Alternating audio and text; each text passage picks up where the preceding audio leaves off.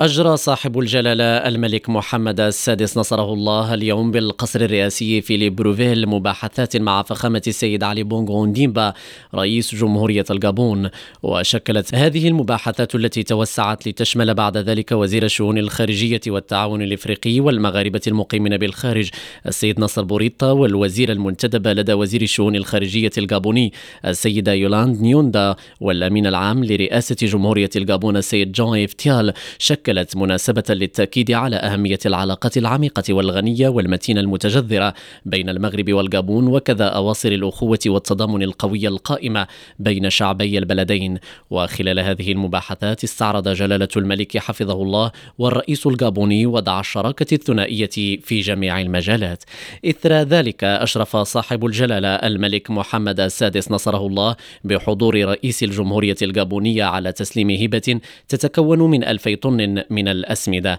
وتندرج هذه المبادرة التضامنية في إطار العناية التي تخص بها المملكة المغربية الفلاحين الجابونيين ولا سيما في ظل السياق الحالي الذي يتميز بالأزمة الغذائية العالمية وصعوبات التزود بالأسمدة وتنفيذا للتعليمات الملكية السامية سيتم في أعقاب هذه العملية اتخاذ إجراءات هيكلية تمكن من تسهيل ولوج الفلاحين في هذا البلد الشقيق إلى أسمدة ذات جودة وأسعار مقبولة. يتم ملائمتها خصيصا لتناسب حاجيات التربة والزراعات بالمنطقة.